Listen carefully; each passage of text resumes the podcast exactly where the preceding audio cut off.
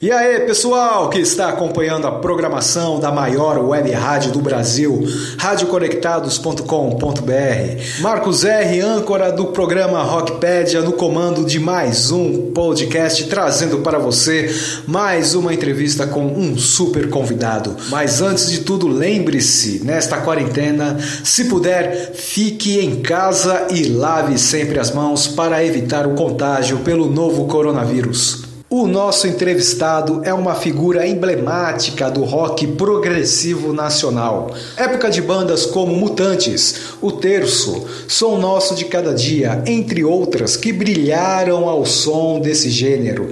É uma época de muita criatividade para a música feita no Brasil e que deixa suas marcas até hoje. Estou falando do carioca Nelsinho Laranjeiras, baixista, guitarrista, vocalista e arranjador da lendária banda Veludo. Neste papo que você acompanha a seguir, Nelsinho falou sobre os álbuns mais recentes do grupo. Veludo ao vivo, 1975 a 2018, lançado recentemente, e o gravado em estúdio penetrando por todo o caminho sem fraquejar, de 2016, além de influências, carreira e, é claro, histórias do rock brasileiro dos anos 70.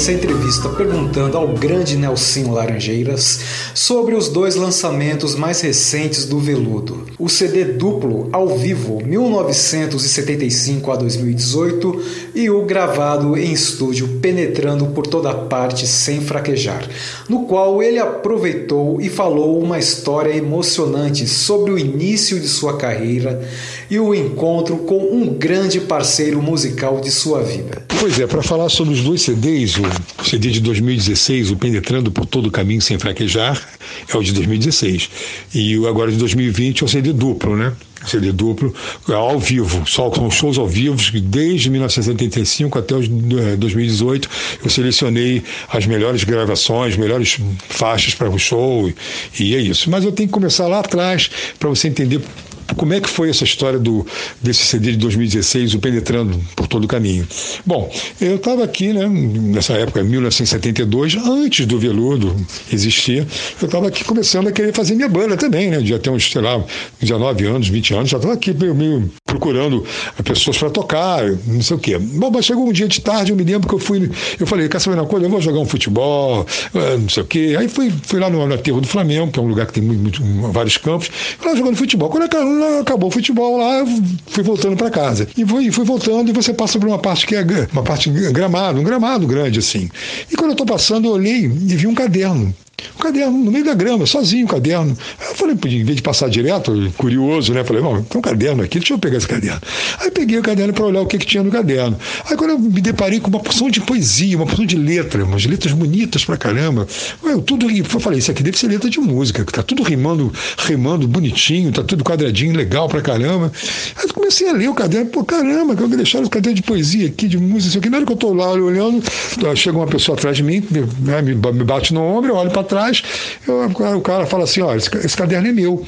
Eu falo, não, não, eu sei, ele caiu, encontrei o caderno, estava caído aqui. Ele falou, ah, pois é, eu esqueci o caderno aí, eu estou voltando para pegar. Ah, toma o caderno aqui. Eu olhei bem para aquela figura, ele tinha um violão, estava com violão assim nas costas, pô, eu sou músico, né? Com violão nas costas, eu perguntei lá, cara, pô, só toca violão? Toco, toco, eu faço umas músicas. É, que, é mesmo? É, o que, que você está fazendo aqui? Não, cheguei agora, eu vim do Rio Grande do Sul, eu estou vindo arriscar as coisas aqui para ver se a gente faça alguma coisa de, de música, eu quero ver. Eu falei, cara, é mesmo, eu sou músico. Eu falei, cara, é mesmo? Poxa, que legal, cara. Quê. Falei, senta aí, senta aí, toca alguma coisa para mim. Aí pegou o violão e não sabia tocar muito bem o violão. Tocava dois ou três ou quatro acordes, mas com esses dois ou três ou quatro acordes, o cara fazia melodias lindíssimas, cara. Eu falei, caramba, que coisa linda. O cara tem uma facilidade de fazer uma melodia bonita com dois acordes bobos ali, vale não sei o quê. Eu gostei, né? Falei, bicho, vamos, vamos fazer uma coisa, vamos até lá em casa pra gente bater mais um papo. Já fiquei empolgado, né? Eu tava querendo já montar uma banda, falei, ó, já encontrei um cara desses, falei, vamos embora. Chegou lá, pedi o caderno do cara, falei, vou, falei, olha, vamos. Perguntei ele, você gosta de quê? Aí ele falou, ah, gosto de Beatles, do Yes. Falei, ah, meu amigo, então você já está no lugar certo. É aqui mesmo. Pô, já fiquei empolgado, o cara já era da minha praia também. Né? Podia ser um sertanejo. Falei, pô, mas o cara não era, o cara pô, já gostava da, da, da nossa praia. Eu falei, me dá esse caderno aqui. E a, e a música, abri o caderno e tinha uma, uma letra lá, cara, que tinha duas páginas e meia. Uma página virava, outra página virava, outra página virava, de mais um pedacinho da outra. Era gigante. Eu falei, o que, que é isso aqui, cara? Enorme isso aqui. Ah, isso aqui eu fiz na hora que eu estava vindo do Rio Grande do Sul aqui para o Rio de Janeiro. Fui, fui, eu, veio de carona, me contou, veio de carona e vim, vim escrevendo, né? Olhando a paisagem, pensando na vida, escrevendo. Falei, cara, então nós vamos começar por essa aqui mesmo. Falei, poxa, muito difícil isso, né? O cara me apresentou uma música que tinha duas páginas e meia. Eu falei, não, mas eu estou querendo mostrar para ele também que eu também não sou qualquer um. aí, pô, vamos começar por aqui, meu amigo, vamos lá. E comecei a fazer, e aí a gente fez uma suíte, uma música dividida em seis partes. Eu fiz seis composições com aquelas duas páginas e meia que ele me trouxe. Lógico, eu criei um, um tema inicial, esse tema foi passando por todas as músicas, né? Mas com melodias uh, diferentes. E isso deixou a gente muito unido. Falei, caramba, cara, ele se amarrou, né? Falei, que isso, cara, que uma música, em uma hora e meia, fazer uma música dessa, uma música gigante dessa, bonito pra caramba. Ah, e foi assim. E aí, depois que o, é, passou um tempão, eu entrei pro Veludo, né? E quando saiu o Paul de Castro e o Elis desistiram, saíram, eu, eu tive que remontar a banda. Qual foi a primeira pessoa que eu pensei? Lógico, vou chamar o Miguel, né? E cadê o Miguel? O Miguel já tinha sumido novamente, já tinha voltado para o Rio Grande do Sul. Aí escrevi uma carta para ele: Miguel, pensa, olha só, você pode vir, volta para o Rio, cara. Você vai entrar no Veludo agora. Aí ele veio para o Rio e entrou na banda. Começamos. E assim que ele chegou, a gente começou a compor de novo, porque a gente tinha muita facilidade. escrevia bem, ele tinha, fazia bem melodia, eu também tinha essa facilidade. E, e quando o Veludo acabou, em 78, foi todo mundo embora. Cada um foi para um lado. Eu passei 30 anos sem ver o Miguel. Nunca mais vi. Né? E continuei a minha vida no, no, normalmente, né? até que um dia eu recebi um e-mail que dizia assim: Você conhece Miguel Pedra? Eu falei, lógico, se for Miguel Pedra que tocou no veludo comigo, é, é meu parceiro, conheço. Eu falei, conheço, é o Miguel que, que, que canta, que, que, tocou no veludo? A pessoa respondeu do outro lado, sim, é ele mesmo.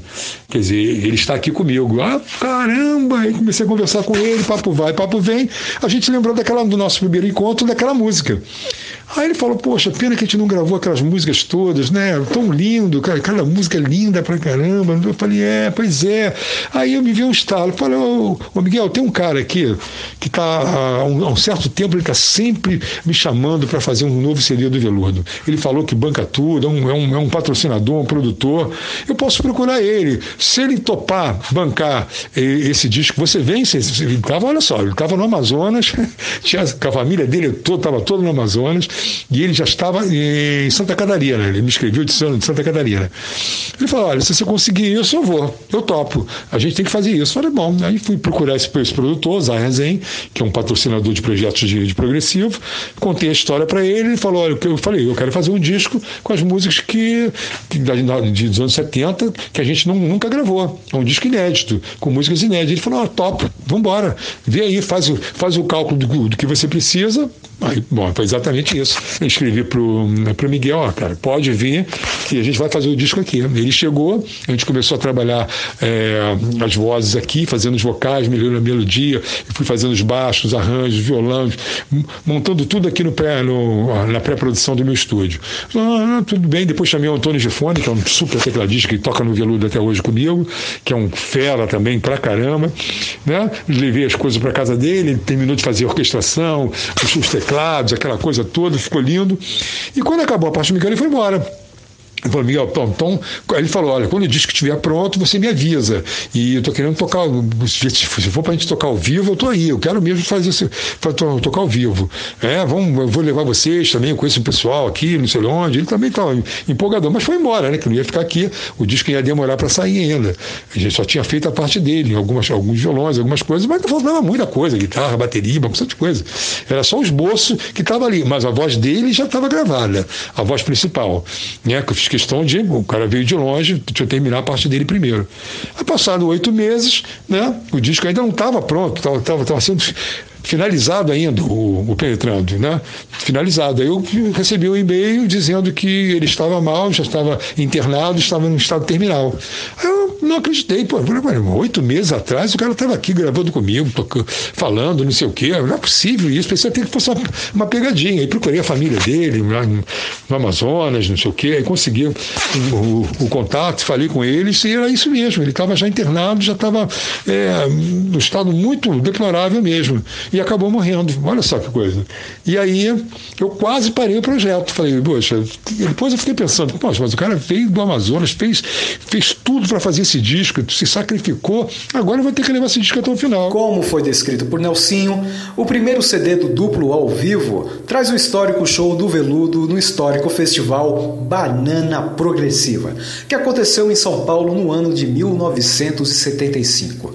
Perguntei a ele quais as suas memórias desse lendário lendário festival. Pois é, Marquinhos, sobre a, a banana progressiva que você está perguntando aí, é, eu tenho boas memórias. Primeiro que ela foi responsável para a gente fazer o nosso primeiro disco mesmo, né? O disco ao vivo, veludo da banana progressiva que, né, que foi lançado em 1996. Esse foi o primeiro. Esse disco que todo mundo tem, que, que, que ao contrário, quase ninguém tem, e é uma fortuna, que, né? E a, história que eu acabei de contar para você, esse, esse é exatamente o disco. Então a banana progressiva foi um grande festival, cara. O que eu posso te falar é que no nosso dia tinha um outro grande grupo também tocando com a gente, que tocou, é, não sei se foi antes ou depois, que a gente tocou em dois dias. Era o São Nosso de Cada Dia. Foi excelente, um grupo maravilhoso, que eu já gostava, que tinha o Manito, Manito que foi do, dos Incríveis. Pô, um, um grupo maravilhoso. Eu sei que o Veludo, cara, só pra você ter ideia, foi um dos grupos foi um dos melhores grupos do festival. Que a gente foi lá para tocar um dia e foi um sucesso tão grande, tão grande que o produtor do festival chegou quando a gente falou: não, não, não, vocês não vão embora pro Rio, não. Tem uma proposta para vocês. Quero que vocês toquem no último dia novamente. Que era domingo. A gente falou: é mesmo? É, não, não, não, tudo certo. Queremos, queremos, queremos ver de novo. Então nós fomos, nós fomos, nós fomos o único o grupo que tocou duas vezes em duas noites é, no festival. Então realmente nós agradamos bastante e até hoje, o pessoal de São Paulo, né, tá toda hora entrando em contato, perguntando, querendo fita, querendo não sei o quê, querendo comprar o CD. Então, é por causa disso. Essas são as minhas melhores lembranças do festival da, da Bahia Progressiva. E também posso contar um fato inusitado também, né? Porque o nosso baterista, o Gustavo Schoretter, ele tinha sido da bolha e depois, quando acabou o veludo, ele montou a cor do som, né? Então, ele, na época, era o nosso baterista, ele estava lá na, na Banana Progressiva. Quando a gente transferiu o show para domingo, olha só que coisa. É, tinha um, teve um problema, porque ele falou: caramba, domingo, mas domingo eu tenho um show. Ele ao mesmo tempo que ele tocava com a gente, ele tocava com o Jorge Ben, Jorge Benjor. Olha só. E domingo tinha também um show de, de Jorge Benjor no interior de São Paulo.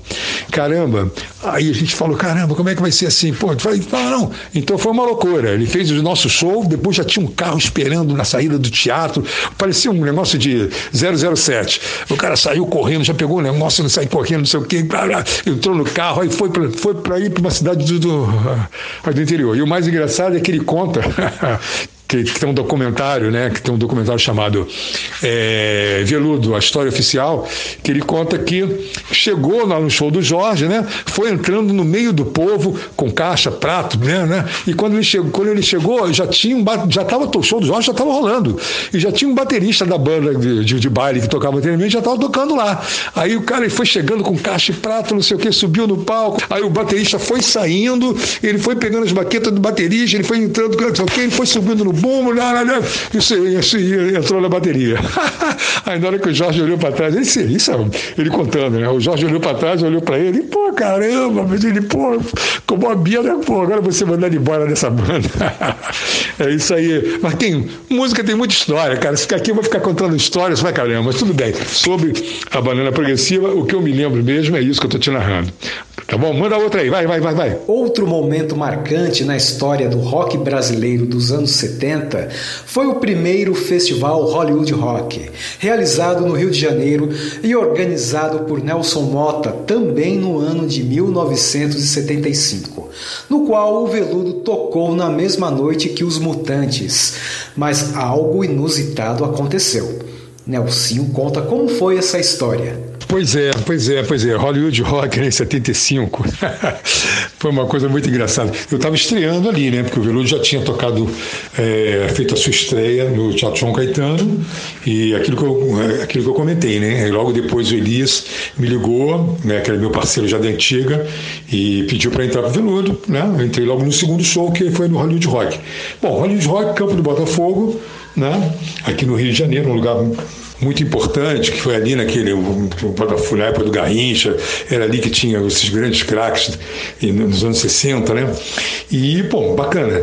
A única coisa interessante que teve ali no show do Veludo, que foi muito bom o show, o show do Veludo, foi sensacional, perfeito, tranquilo. Aí depois entrou os Mutantes, eu fiquei no palco ali, né? Eu falei, bom, vou ficar aqui para ver o show dos Mutantes, eu já conhecia todo mundo, já era amigo deles também, fiquei ali observando. E, mas tem, naquele repertório dos Mutantes eu já sabia, né? Na terceira ou quarta música, tinha uma música que tinha um solo do Serginho, do Sérgio Dias, que começava, o solo devia durar uns 10 minutos. É aquele solo que começa devagarzinho, a banda vai crescendo, inspirado num, numa música até do Yes também, que era assim também. E vai crescendo, o solo vai crescendo, e a banda vai crescendo, vai crescendo, vai crescendo, vai todo mundo, o solo cada vez vai ficando mais bonito, mais solo, daqui a pouco. Né? Pô, já sabia que ia entrar nessa parte. Então acho que foi na terceira ou quarta música, que é essa música, né? Que começou uma chuvinha devagarzinho, né? Uma chuviscando, tudo bem, o pessoal estava ali, ninguém foi embora, o o show continuou. Mas quando entrou na parte do solo, a, a, chuva começou a apertar um pouquinho mais. E conforme a banda crescia, que o Sérgio ia solando mais ainda, São Pedro lá de cima falou: Bom, tá querendo disputar comigo, então vou mandar mais água ainda. Então é uma disputa entre o Sérgio Dias no solo e São Pedro mandando água. Cada vez que pô, o solo ficava mais ah, incrível, sem mais água caía, daqui a pouco o São Pedro ganhou. São Pedro ganhou um temporal do caramba. Teve que parar, sair todo mundo correndo do palco, desliga tudo. Cara, pô, o Túlio Mourão lá com teclado, tem um pedaço de ferro lá do, do palco, passou assim um palmo na cabeça dele, vum. Falei, caramba, deixa eu sair correndo daqui, sair correndo. Eu, Gustavo, não, vai, vamos me ajudar a pegar minha bateria, minha bateria, vamos lá, vamos lá, lá pegar a bateria dele, todo mundo.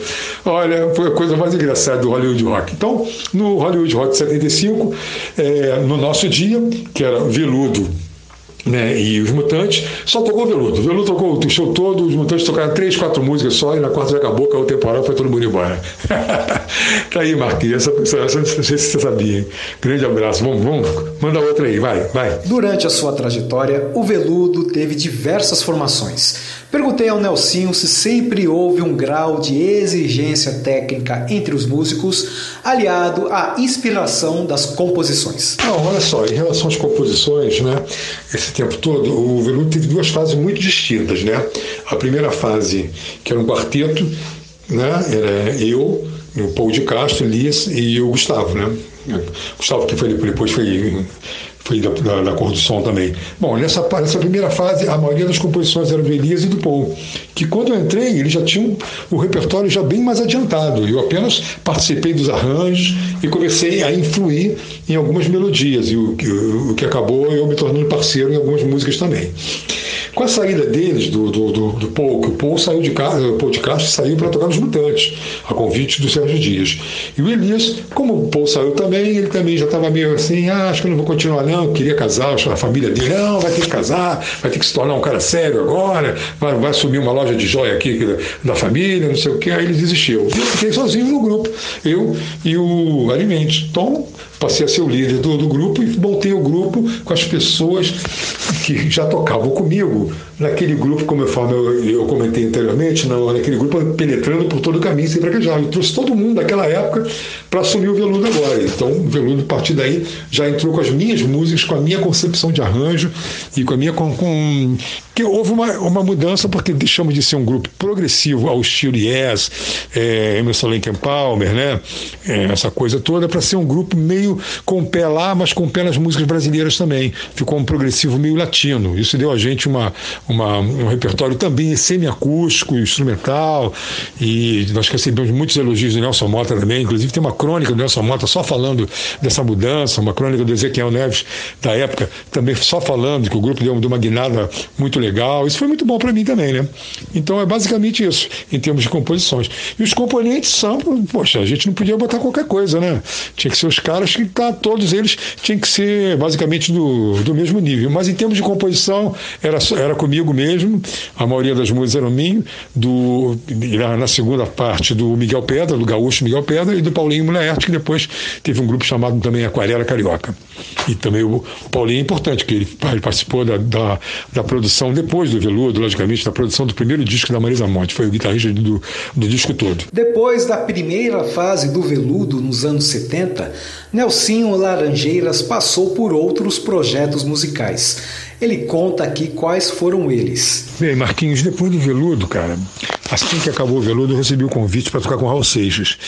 É, basicamente isso. Eu fiquei um ano com, com o Raul. Pena que eu peguei o Raul naquela fase que ele já estava meio, né, já estava meio caído, querendo parar, ele não queria fazer show, ele não queria viajar. E eu fiquei muito triste, porque eu adorava o Raul. Falei, pô, agora que eu, que, é que eu entrei, caramba, agora que você vai querer parar? Não, vou não, ele não queria, eu ia na casa dele. E, pô, é terrível, ele estava meio, meio, meio naquela fase mesmo aprofundado no álcool, aprofundado na, nas drogas também. Não estava muito legal. E depois, basicamente, eu fiquei como músico, tocando com várias pessoas. Montei um grupo chamado Original Orquestra com o Paul de Castro também, e, e, com o Luiz Moreno, que era do Terço, Marcinho Miranda, a gente fez uma música, fez uma, um esquema de música instrumental, né?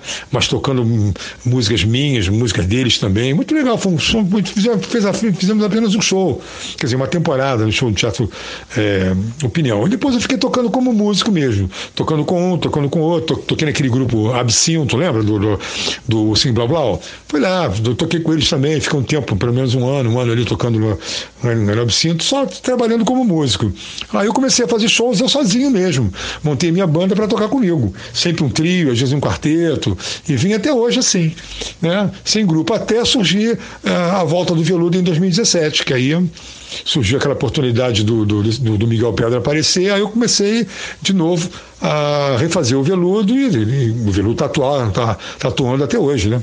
Tá tudo prontinho aí para o próximo show. Pena que chegou essa pandemia agora, que já, íamos tocar agora no Teatro Rival, ia fazer o lançamento, tinha, ia ter uma festa, ia ter tudo, mas é isso. Depois do veludo foi, foi basicamente isso. Tá trabalhando como músico. Ah, e como músico, eu trabalhei com, com Raul Seixas, com Zé Rodrigues e um, um cara muito importante também foi ter tocado na banda do Zé Pretinho Jorge Benjor, o qual eu tive a oportunidade de ir para Portugal, Itália, toquei em três, três cidades da Itália, toquei em Israel, a gente foi para Israel, em duas cidades de Israel, gravei um disco em, em Israel, não meu, acompanhando uma cantora israelense, que ela viu a gente no, no show do, do, do Jorge Benjor, e falou, ah, eu adorei essa banda, vamos, vamos, vamos, vamos gravar, quero gravar com vocês, vamos amanhã para o estúdio, aí foi uma coisa assim, uma correria, e a gente conseguiu gravar o disco dela todo, em dois dias, foi muito legal, as bases pelo menos, né? Foi isso, depois do Viluto foi isso que aconteceu, Marquinhos. O rock progressivo se espalhou mundo afora em diversos países com inúmeras bandas, desde o seu surgimento. Perguntei ao Nelsinho se ele acredita que o Brasil desenvolveu uma cara própria para esse gênero musical. Bom, em relação a isso que você está me perguntando aí, né, se o rock progressivo no Brasil teve uma cara, um desenvolvimento, uma coisa mais original? Eu acho que sim, de uma certa forma sim. É, a maioria das vezes era uma coisa copiada mesmo, né? É, todo mundo que, que era influenciado pelo Yes, Emerson Lake Palmer, Genesis, né? Focus, aquela coisa toda, mas, mas muitos grupos que é, tiveram uma, realmente uma cara própria mesmo. Tá? Nisso aí eu citaria o Terço, que tinha uma, uma, uma coisa muito legal, que era coisa dos mineiros, ele tinha aquele negócio, São Nosso Cada Dia também, outros grupos aí. Tem o Veludo, o próprio, o próprio Veludo, na segunda fase, não tinha nada de, de, de, de yes, nada de Emerson Lake Palmer, nada, nada. Isso muito por causa da minha influência, modéstia, modéstia à parte, que eu fiz com que o grupo tivesse uma, uma, uma, uma originalidade nas composições, né? Não ficasse aquela coisa muito melosa. Porque o rock progressivo, basicamente, ele, ele vem de uma, da, da fusão da música erudita, né? Com as músicas folclóricas de todos os países e o rock, né? Lógico, com aquela pitada de jazz tradicional, com a pitada de blues, com a pitada dessa coisa toda. Mas, então, é basicamente, é basicamente isso. Eu acho que poderia. Pena que o rock progressivo também durou pouco. Ele logo depois chegou o punk e, e jogou tudo para por água abaixo, né? Aquela coisa, aquela grandiosidade toda, né? Da, dos arranjos, aquela coisa toda, ficou uma coisa mais, mais visceral, uma coisa mais primitiva, né? Porque, né? Porque basicamente isso, né? O punk é a negação daquela coisa toda do, do progressivo, aquelas orquestração maravilhosa, então ficou uma coisa mais simples. É isso, acho que é por aí. Nelsinho Laranjeiras também deu a sua opinião de como o rock se desenvolveu positivamente e negativamente com o passar dos anos desde a década de 70. Olha, quanto a isso, teve muita coisa boa no rock depois dos anos 70 e muita coisa ruim. É, eu acho que quando, quando, quando o rock chegou no progressivo, ele chegou no seu auge. Entendeu? Ele não tinha mais para onde ir. Chegou no auge. Ele saiu daí, ali daquela coisa do Chuck Berry, Little Richard, Elvis Presley, daquela coisa de, das harmonias de três notas, de três harmonias, quatro, aquela coisinha. Chegou nos Beatles, ele teve um desenvolvimento muito forte. Ele foi lá para cima, entrou uma orquestração, entrou vocal, entrou tudo, tudo que a música erudita também poderia ter, as músicas folclóricas poderiam ter, e aí então, foi o início do progressivo, foi já, exatamente já com os Beatles também, que já abriu uma nova era. Daí o rock progressivo seguiu em frente, empurrando as fronteiras todas, todas, para todos os lugares. Aquilo foi chegando num nível que chegou, chegou tão alto que não tinha mais para onde ir, então desceu tudo de novo. Desceu para o punk, desceu novamente para aquela coisa é, simples, de duas notas, de três notas, é, com aquela energia, tocando com, com é, bastante força, bastante energia, mais música, mas com pouca musicalidade, isso também é importante.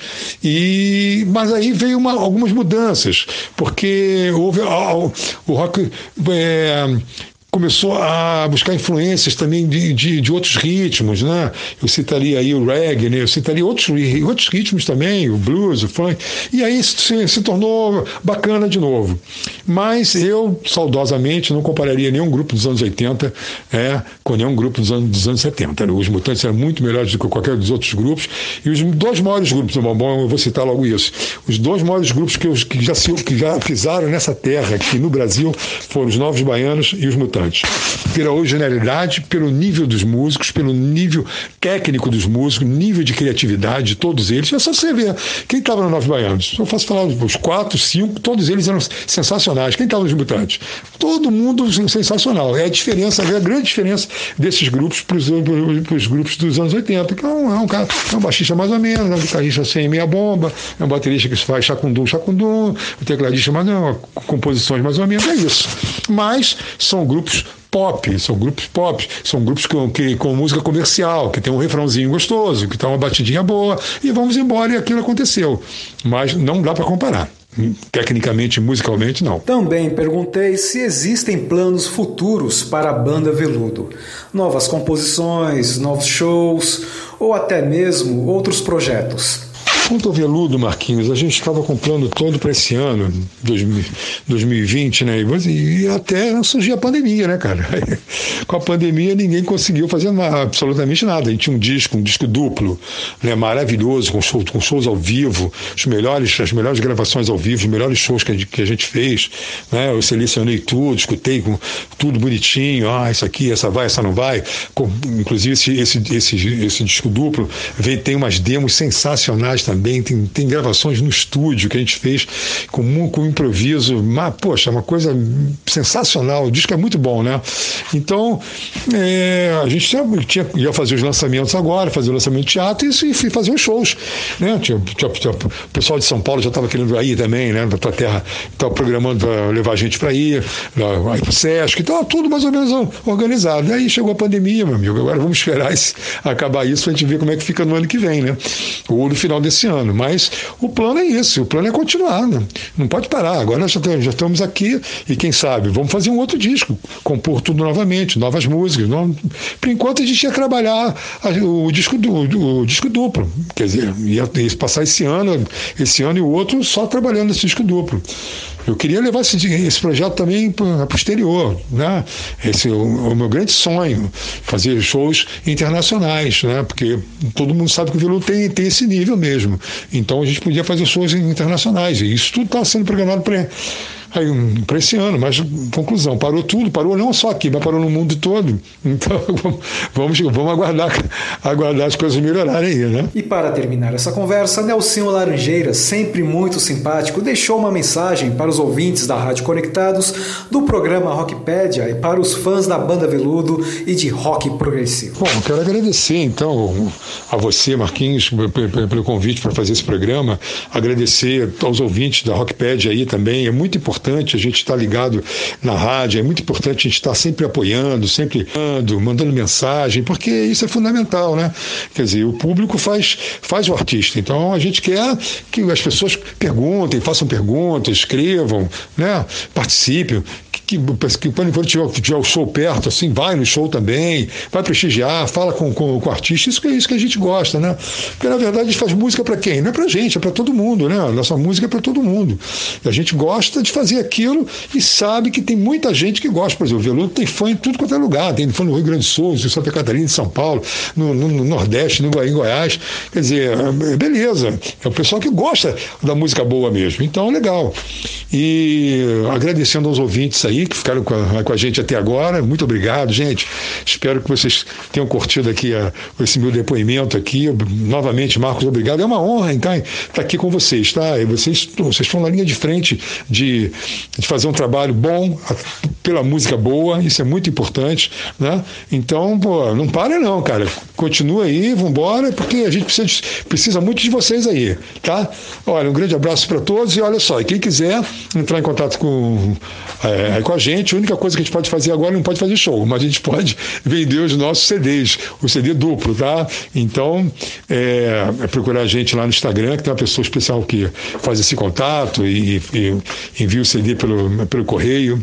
É, Instagram, arroba Banda Veludo, tá? Então, beleza, gente. Obrigado a todos aí. Vamos em frente, hein? Vamos lá curtir o Veludo, galera. Pô, música.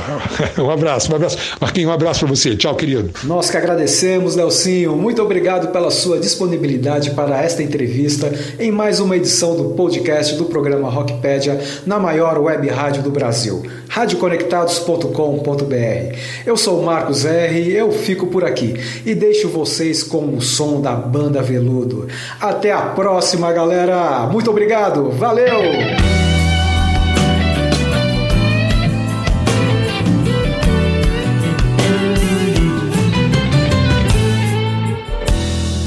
Que tínhamos antes fechou-se atrás das cortinas. E como num sonho, nossas vidas segue o rio para novos olhos,